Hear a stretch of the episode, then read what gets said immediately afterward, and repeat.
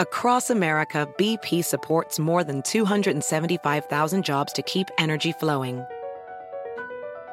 Jobs like updating turbines at one of our Indiana wind farms and producing more oil and gas with fewer operational emissions in the Gulf of Mexico. It's and, not or. See what doing both means for energy nationwide at bp.com slash investing in America. Is America's primary system working? Is the Electoral College still the best process for electing a president? Could a third party candidate ever be successful? In a new season of You Might Be Right, former Tennessee governors Bill Haslam and Phil Bredesen gather the country's top experts to explore these issues and more as we approach the 2024 presidential election. Listen to You Might Be Right, a new podcast from the Baker School at the University of Tennessee, available now wherever you get your podcasts. Es noticia en NTN 24. Hola, soy Moisés Naim y usted está escuchando una parte de mi programa de televisión.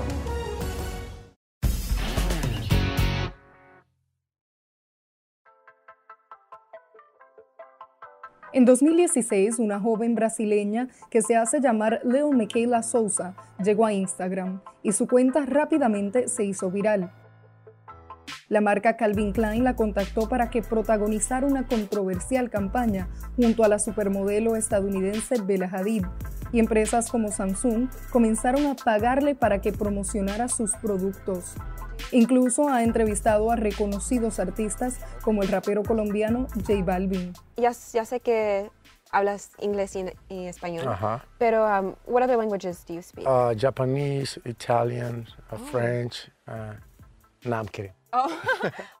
A pesar de que Leo Michaela tiene más de 2 millones de seguidores, con los que comparte hasta canciones de su autoría, no es una persona real.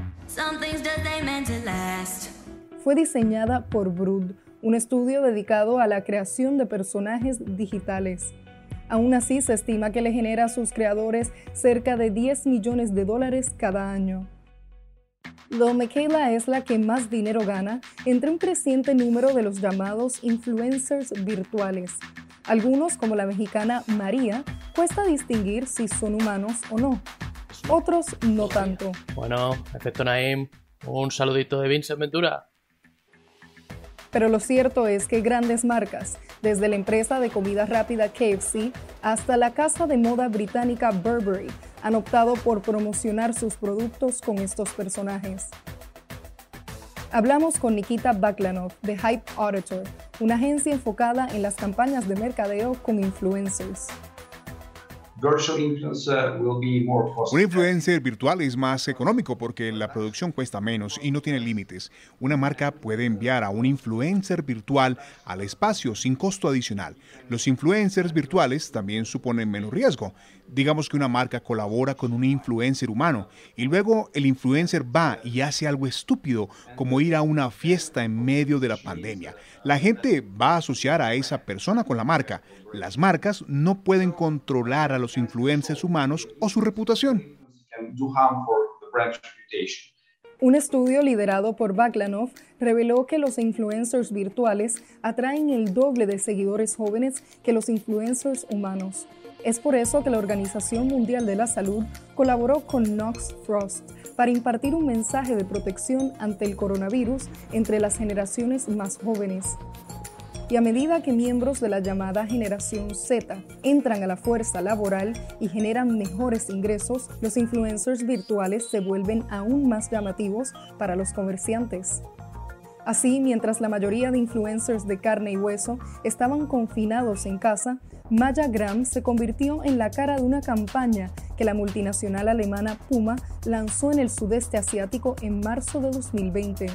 Sus creadores utilizaron inteligencia artificial para analizar las caras de millones de personas de 11 países diferentes y darles rasgos que fuesen representativos de toda una región. La meta, un influencer que logre atraer seguidores de todo el sudeste asiático, algo que los datos indicaban sería imposible para un solo influencer humano. Algunos temen que estos seres digitales fomenten estándares de belleza inalcanzables, Por ejemplo, en 2018, la casa de moda francesa Balmain recibió críticas tras usar en una campaña a Shudu, un influencer virtual inspirada en una muñeca Barbie llamada Princesa de Sudáfrica y creada por un hombre blanco. Discutimos los problemas que surgen cuando la línea entre la realidad y la fantasía se desdibuja con la abogada Bonnie Patton. Obviamente, los influencers virtuales intentan presentarse a sus seguidores como auténticos. Entonces, así como los influencers humanos, ellos también tienen las llamadas publicaciones de estilo de vida, pero a veces se pasan de la raya. Lil Miquela, por ejemplo, publicó que había sido víctima de abuso sexual mientras usaba un servicio de autocompartido. Obviamente, ella no existe. Eso nunca ocurrió y para muchos fue muy ofensivo que utilizara ese ejemplo de manera tan frívola para su vida falsa. Patton nos cuenta que por ahora no hay leyes que regulen las acciones de los influencers virtuales, ni que exijan que la identidad de sus creadores sea pública, y esto puede presentar desafíos adicionales.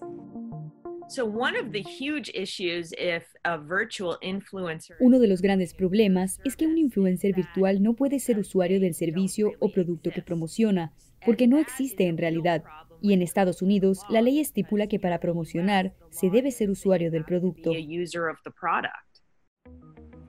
Ante este panorama, muchos observadores hacen énfasis en la importancia de que al colaborar con marcas, los influencers virtuales dejen claro que no son personas humanas y que la determinada publicación es parte de una publicidad pagada.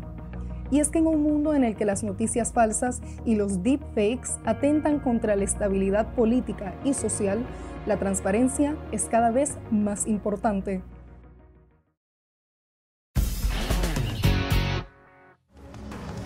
Esto es Efecto Naim.